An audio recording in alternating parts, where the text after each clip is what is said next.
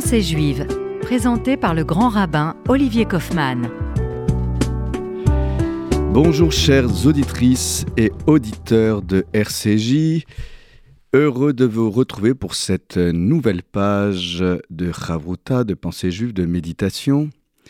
Et euh, nous continuons euh, de pérégriner dans cette vaste thématique de la parentalité en la déclinant cette fois-ci euh, avec euh, quelques petits points que je voulais euh, livrer à votre attention.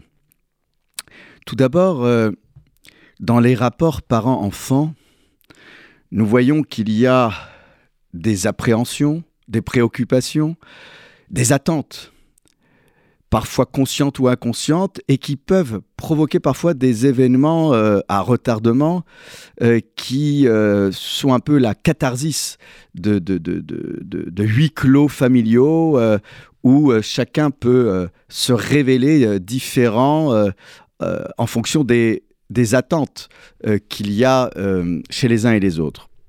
Regardons de plus près les retrouvailles entre Joseph, et euh, le vieux père Jacob à qui on avait fait croire que Joseph était euh, euh, mort, dévoré par des bêtes féroces. Lorsque ces retrouvailles se font, et il y a plusieurs étapes, je ne vais pas revenir sur l'aspect narratif du scénario, puisque Joseph dévoile son identité enfin auprès de ses frères. Sa première question, c'est de savoir si son père est vivant. Mais lorsque Joseph essaye euh, lui-même d'envoyer des signes, des signaux, presque des codes, pour que Jacob soit convaincu de la véracité des propos tenus par ses enfants à propos de la survie inespérée de Joseph, alors on voit bien qu'il y a des codes très très privilégiés que Joseph envoie à son père. Mais là où je voudrais attirer votre attention, c'est sur euh, cette façon de réagir chez Jacob. Vaya Foglibo, dit le texte. Il a le cœur encore froid, comme s'il attendait des preuves supplémentaires pour, corroborer les dires de ses enfants. Et puis, enfin, dénouement heureux, Vayomer Israël, Israël c'est le deuxième nom de Jacob, et Israël dit Rav, ça suffit.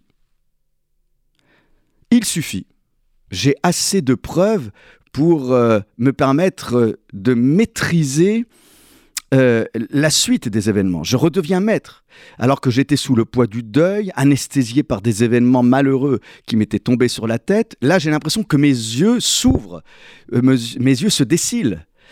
Et ce qui est intéressant, c'est que il dit donc rave, et on voit bien dans la cantillation biblique qu'il y a chez lui euh, une césure, hein, c'est rave avec un signe musical qui isole ce mot, cela suffit. Et un peu plus loin, Jacob qui dit Od, encore, mon fils est encore vivant. Je pourrai donc me rendre auprès de lui et le voir avant de mourir. Donc c'est vraiment une phrase très forte parce que euh, au-delà de la volonté du père de retrouver son fils, il y a des attentes qui n'ont pas pu se matérialiser. Rappelez-vous ces rêves de Joseph.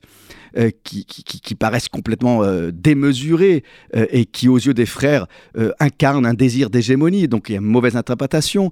et puis, Ve'aviv Shomer et Adavar, plus, au moment où il y a déjà une crise au sein de la famille, la cohésion familiale qui est, qui, est menacée, euh, Jacob attend. Il garde pour lui. Il y a une forme de mutisme et Rachid, dans son commentaire, dit Metsapé, il attend de voir comment les rêves de Joseph vont se matérialiser. Euh, cette vision euh, prophétique, voire messianique, il faudra attendre longtemps. Donc des attentes. Et là, on voit que se joue au niveau de cette parentalité quelque chose d'assez incroyable. Généralement, on dit que les enfants doivent écouter les parents. Les enfants doivent respecter les parents. Mais on ne dit pas assez que les parents doivent être à l'écoute de leurs enfants. Et là, on a l'impression que Israël, donc Jacob, est capable non pas d'écouter les preuves rapportées par ses enfants, mais plutôt les messages presque subliminaux envoyés par Joseph. Alors que le temps aurait pu altérer euh, la relation père-fils, la distance, euh, une mémoire qui peut quelque peu s'atténuer. Non, non seulement Jacob a la mémoire vive, malgré son âge avancé, mais il est capable d'être réceptif à distance d'une présence d'un fils qui, en fait, n'a jamais trahi les valeurs qu'il a reçues auprès de ses parents. Donc, malgré le temps, malgré la distance, rien ne viendra briser ce lien entre le père et le fils. Rappelons en plus que Joseph est le fils de Rachel, euh, la bien-aimée, cette femme qui, hélas, notre matriarche, est morte en couche. Donc il y, a plein de choses qui reviennent à la surface, qui émergent. Mais revenons à cette notion de parentalité, de ce rapport père-fils, qui est le sujet de notre étude. Ce qui est intéressant, c'est l'attente enfouie en lui. Et lorsqu'on regarde un très beau commentaire qui s'intitule Shem Mishmuel et qui rapporte le Midrash, il nous explique que le Rav, ce mot qui veut dire ce, cela suffit, on peut aussi le traduire par beaucoup. Mais alors là, du coup, on a un problème dans le verset parce qu'on a l'impression qu'il y a des mots qui manquent. Il faut donc déployer la phrase. Mais beaucoup, quoi? Si je peux m'exprimer ainsi. Et là, le Midrash déploie la phrase en disant Rav Kochosh El Yosef. C'est un père qui est admiratif devant la force, les forces multiples, grandissantes d'un homme qui aurait pu euh, tomber bien bas, confronté à des épreuves où euh, l'éclipse de Dieu devenait insupportable. Rappelons quand même qu'il a été trahi par ses frères, jeté dans une citerne, vendu, ballotté d'une caravane à une autre de commerçants, euh, trahi par la femme de Potiphar qui avait mis tous ses espoirs dans Joseph qui avait sa confiance, on l'appelait Ish Matzliar, il a porté la réussite, il retombe donc en prison, euh, après, il se retrouve confronté au rêve de Pharaon. C'est un homme qui n'a jamais pu se reposer. C'est l'incarnation du juif de l'exil, confronté à la nuit opaque dans laquelle on tâtonne, où même un filet de lumière se fait attendre.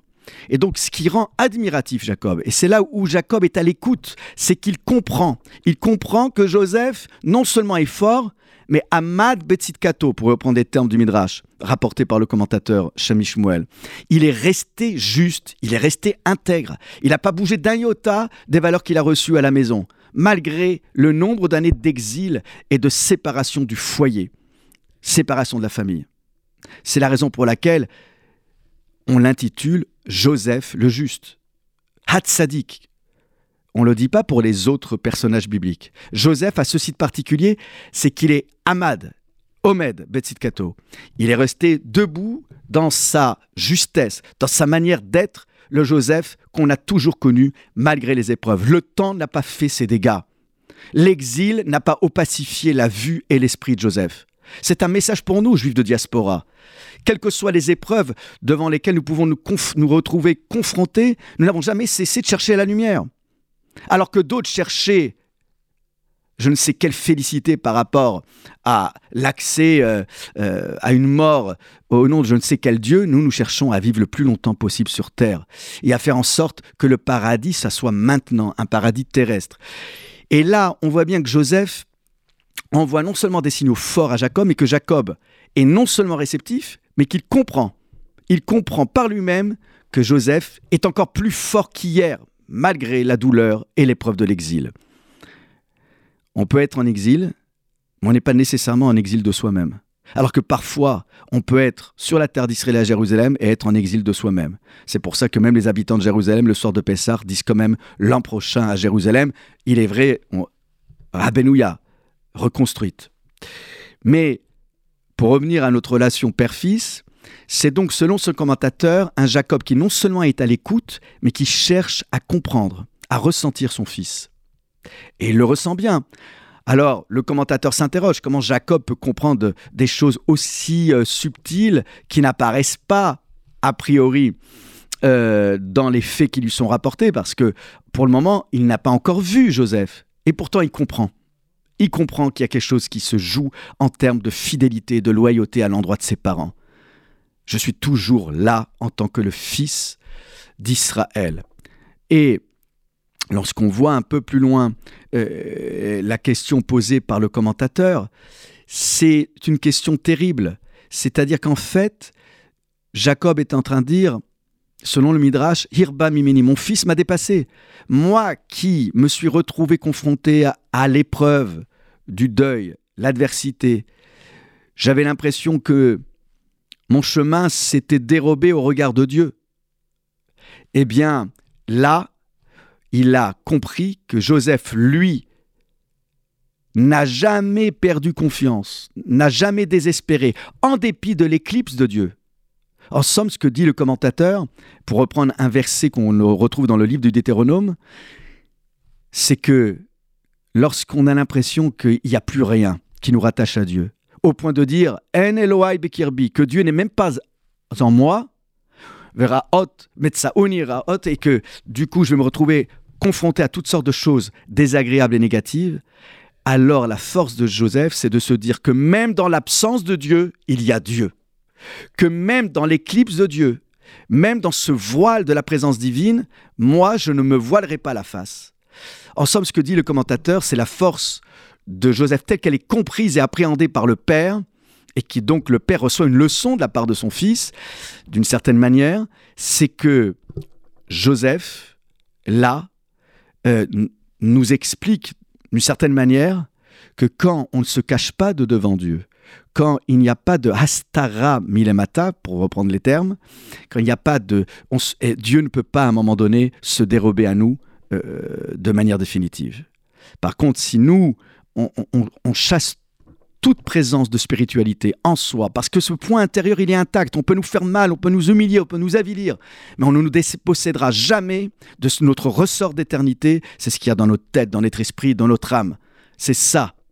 Le corps peut être abîmé, mais l'âme reste intacte. Voilà la leçon déjà que reçoit le Père. Un Père qui écoute le corps et l'âme à distance de son Fils.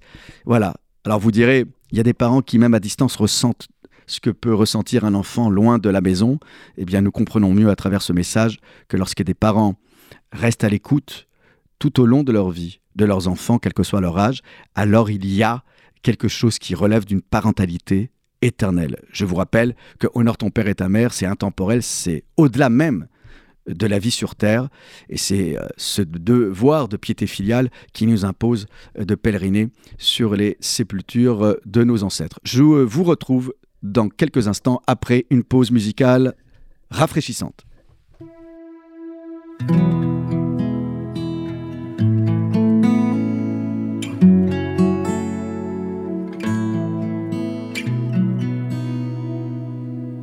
למדני אלוהי ברך והתפלל, על סודה לקמל, על נוגה פרי בשל, על החירות הזאת לראות, לחוש, לנשום. לדעת לייחל להיכשל. למדני אלוהי ברך והתפלל, על סודה לקמל, על נוגה פרי בשל, על החירות הזאת לראות, לחוש, לנשום, לדעת לייחל להיכשל. למד את שפתותיי ברכה ושיר הלב, להתחדש זמן חיים בוקר ועם לב, לבל יהיה מהיום כתמול שלשום. למד את שפתותיי ברכה ושיר הלב, להתחדש זמן חיים בוקר ועם לב. לבל יהיה על היומי הרגל.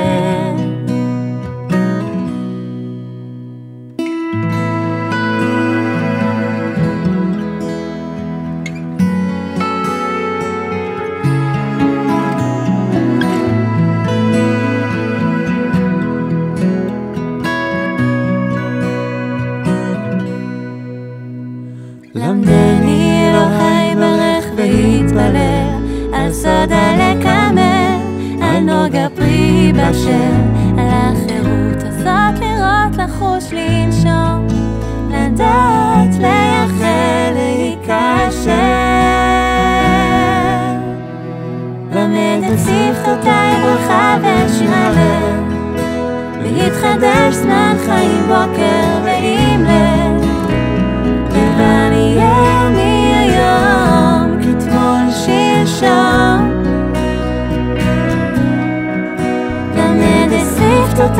ברכה ושיר הלב ויתחדש זמן חיים בוקר ועם לב.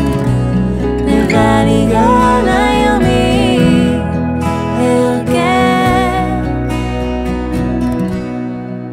למד את שפתותיי ברכה ושיר הלב, בהתחדש זמן חיים בוקר ועם לב, לבל יהיה עלי יומי. Ah, ça fait du bien de respirer avec ce- notre couple adoré, ce couple israélien de Onona, Yonona. Mes chers amis, donc dans le prolongement de ce que nous disions sur ce rapport père-fils, le commentateur, toujours le Shem Ishmuel, va encore plus loin dans sa réflexion en nous disant que Joseph prodigue une double leçon. La leçon dont je viens de parler avec vous, mais une autre leçon qui là euh, n'est pas directement euh, adressée à Jacob, mais plutôt à, nous qui sommes des lecteurs avertis de la Torah. Ce que euh, le texte veut nous dire aussi, c'est qu'il nous rapporte que certains exégètes, pas tous, ont la conviction que quand Joseph est allé rencontrer euh, son père, il ne se serait pas isolé avec lui, mais il aurait été accompagné par l'un de ses fils. Pourquoi? Parce que Joseph, il est sadique jusqu'au bout. Pas juste parce qu'il est confronté euh, euh, à l'exil ou à une épreuve. Non, il le reste même dans les moments les plus tendres. Il ne pouvait pas imaginer un seul instant se retrouver confronté à des questions délicates qu'aurait pu lui poser Jacob sur la vente qu'il a subie un père qui avait toutes les raisons légitimes de d'interroger son fils en lui demandant mais qu'est-ce qui s'est passé? On m'a fait croire que tu avais été dévo- dévoré par une bête féroce. Joseph veut éluder la question, tout simplement parce qu'il ne veut pas être amené, conduit à faire de la médi- médisance sur ses frères. Il préfère faire l'économie d'un tête-à-tête intime, privilégié, comme il les avait toujours eu avant d'être vendu, autour de l'étude, de la mystique, de la méditation, parce qu'il aurait pu continuer de partager les secrets euh, de la réflexion, euh, de la méditation, il préfère être accompagné par une tierce personne pour qu'il n'y ait pas ce douloureux euh, retour sur le passé. On a un Joseph qui est donc droit dans ses bottes et qui reste debout. Vous aurez donc compris que la notion de parentalité, elle va dans les deux sens, et que parfois les enfants peuvent devenir les parents de leurs propres parents. Il n'y a rien de statique, tout est dynamique. Mais ce qui est sûr, c'est qu'on ne peut pas faire encore une fois l'économie d'une transmission euh, sensitive, c'est-à-dire euh, avec un affect qui ne vient pas supplanter euh, l'enseignement, mais qui vient plutôt renforcer les sensations, la sensibilité. Pourquoi je vous dis tout cela? Parce que, pour revenir au respect des parents, il y a les actes, mais il y a aussi euh, les sentiments. On ne peut pas être juste dans une relation robotisée, euh, euh, les observants de la loi, et on applique la loi et rien que la loi. Non, il y a un lien qui s'opère et qui doit revêtir aussi une connotation sensitive. Je m'explique.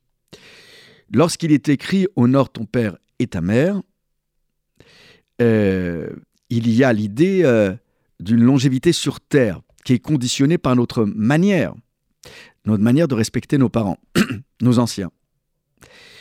Et euh, nous avons également euh, la question aussi d'une crainte révérentielle qui est évoquée dans un autre texte biblique. C'est euh, le Rav Soloveitchik qui vient nous interpeller en nous disant attention, il y a une manière de se conduire auprès de ses parents euh, qui doit à la fois nous amener à accomplir le commandement d'Iva, du respect des parents, mais nous ne devons pas euh, balayer d'un revers de main ce qu'on appelle euh, la sensibilité, c'est-à-dire une sensibilité profonde de l'autre. Tout à l'heure, je disais que Jacob devait être à l'écoute du corps et de l'esprit de son fils. Eh bien, nous devons être aussi à l'écoute du corps et l'esprit de nos parents, surtout quand ils avancent dans l'âge, être à l'écoute des moindres silences, des regards parfois perdus, voire hagards, tout faire pour stimuler euh, la réceptivité de nos parents, parce que s'ils ont été réceptifs à notre présence, à la présence de Dieu, ils doivent l'être tout au long de leur vie. Cette mise en éveil de tous les sens est un des éléments euh, vitaux de la longévité euh, de nos anciens. Il y a donc ici une véritable question de respect. Le Rav Soloveitchik nous explique donc que respecter ses parents, c'est pas juste appliquer la loi et rien que la loi, c'est faire en sorte que tout soit mis en mouvement. Pas juste le corps, mais l'esprit. Comme étudier avec ses parents. Cela ne peut pas occuper juste quelques minutes. Euh, dans une journée, vous en conviendrez. Quiconque, dit-il, veut respecter ce type de loi ne pourra pas faire l'économie de tout cela. Oui, il y a toutes sortes de manières de manifester et de prouver son amour à l'endroit de ses parents, pour les soutenir. Mais ce qui nous manque essentiellement, c'est la proximité que nous avions avec eux lorsque nous étions sous leur tutelle.